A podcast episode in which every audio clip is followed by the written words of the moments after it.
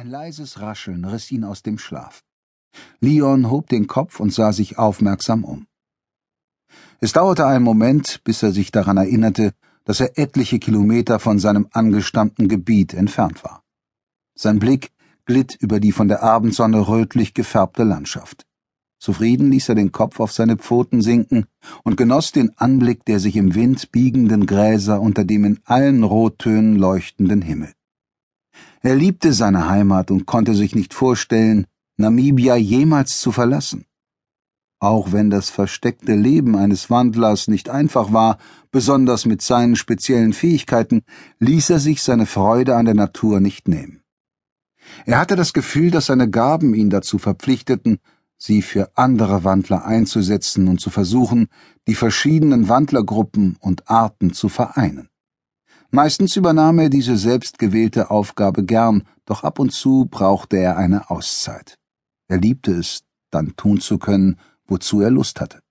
Zumindest offiziell, denn auch diese Zeit nutzte er stets, um Kontakt zu anderen Wandlergruppen aufzunehmen. Meistens beobachtete er sie erst einige Tage, bevor er entschied, wie sie darauf reagieren würden, ihn zu sehen. Für die meisten Wandler war er nur ein Mythos, niemand, der wirklich existierte. Entsprechend ungläubig bis feindselig fielen die Reaktionen aus, wenn er sich zu erkennen gab. Leon drehte sich auf den Rücken und ließ den warmen Wind über seinen Bauch streichen. Eigentlich war er mit seinem Leben zufrieden, doch in letzter Zeit fühlte er sich zunehmend einsam. Alle anderen in seiner Gruppe waren reine Löwenwandler, auch seine Eltern, und das machte ihn zu einem Außenseiter. Wer wollte schon gerne mit jemandem zusammen sein, der sich jederzeit in Luft auflösen konnte? Und der so oft unterwegs war, dass er manchmal wochenlang nicht zu seiner Gruppe zurückkehrte.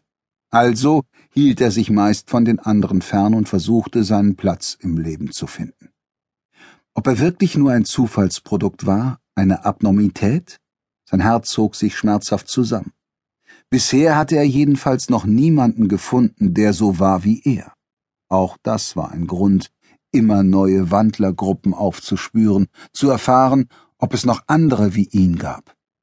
Als wäre es nicht schon schwierig genug, in der heutigen Zeit ein normaler Wandler zu sein. Immer öfter kamen Touristen, Geologen auf der Suche nach Rohstoffvorkommen oder Landentwickler in abgelegene Gebiete und bedrohten das geheime Leben seiner Art.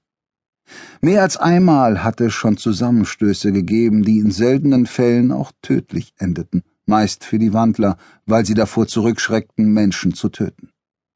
Schließlich war zumindest ein Teil von ihnen auch Mensch. Mit einem tiefen Seufzer drehte sich Leon auf den Bauch und erhob sich. Er schüttelte den Sand aus seiner Mähne und gähnte herzhaft. Auch wenn er nie vergaß, dass er auch ein Mensch war, fühlte er sich in Löwenform freier und zufriedener. Die Probleme schienen dann weiter entfernt. Das war zwar nur eine Illusion, aber er war nicht bereit, seine Auszeit durch die Realität stören zu lassen. Wieder raschelte es in den Gräsern und Leon hob witternd die Nase. Doch es war keine Antilope oder ein anderes Beutetier, sondern ein Mensch. Stocksteif blieb er stehen, während sein Instinkt ihn zu Flucht oder Angriff drängte. Vielleicht war es einer von diesen Naturfilmern, die ständig irgendwo auftauchten, um Wildtiere auf Film oder Foto zu bannen. Meist spielten die Wandler dann einfach mit, bis sie wieder verschwanden. Doch diesmal hatte Leon keine Lust. Er wollte einfach nur seine Ruhe haben. War das zu viel verlangt? Während er direkt dorthin blickte, wo er den Mann witterte, stieß er ein lautes Brüllen aus, das jeden vernünftigen Menschen in die Flucht schlagen sollte. Worauf wartet ihr noch? Los, bevor er abhaut! Leon erstarrte, als er die Stimme irgendwo hinter sich hörte. Anscheinend hatten sich mehrere Menschen unbemerkt an ihn herangeschlichen. Die Überraschung kostete ihn wertvolle Sekunden, bevor er sich herumwarf und losrannte.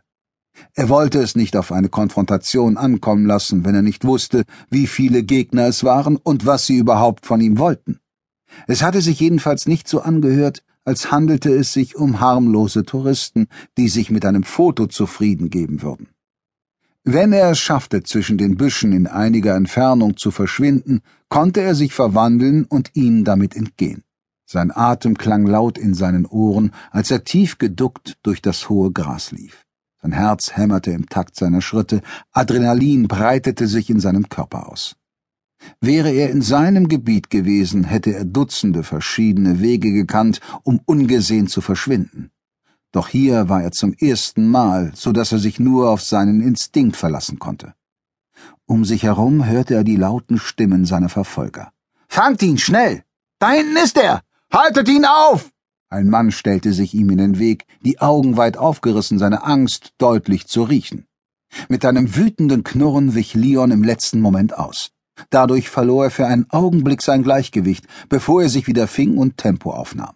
Gerade als er dachte, er hätte seine Verfolger abgehängt, traf ihn etwas an der Seite und seine Muskeln reagierten plötzlich nicht mehr. Seine Schritte wurden langsamer, schwankender, bis er schließlich umfiel. Der Sand war noch warm von der Sonne, als seine Wange darauf landete.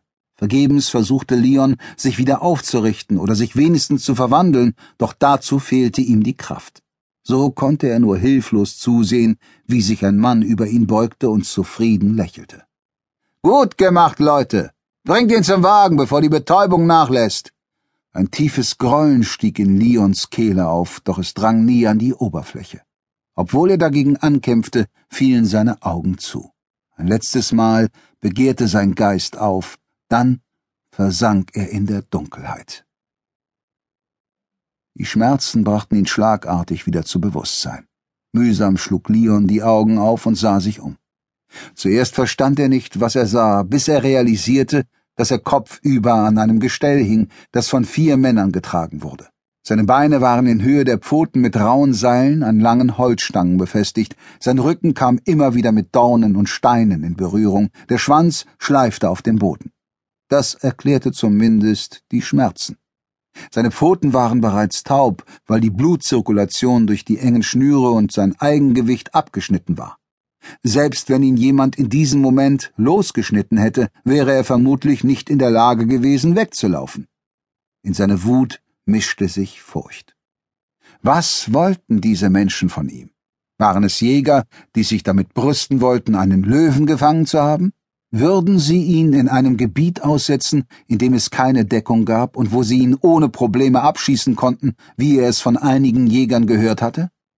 Ein tiefes Grollen drang aus seiner Kehle. Einer der Träger blickte sich zu ihm um und riss die Augen auf, als er sah, dass Leon wach war. Achtung! Er sprach Oshiwambo, die Sprache der Ovambo, einer einheimischen Bevölkerungsgruppe im Norden Namibias. Die Männer hielten an und einer stieß einen lauten Pfiff aus. Schnell versammelte sich eine Gruppe Menschen um ihn, einige von ihnen Weiße, und Leon bemühte sich, seine Unruhe nicht zu zeigen. Stattdessen öffnete er sein Maul und ließ sie seine Reißzähne sehen. In jeder anderen Situation hätte er es lustig gefunden, wie schnell die Männer vor ihm zurückwichen.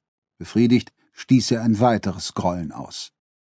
Ein älterer Mann in einem völlig deplatziert wirkenden Anzug trat dicht an ihn heran.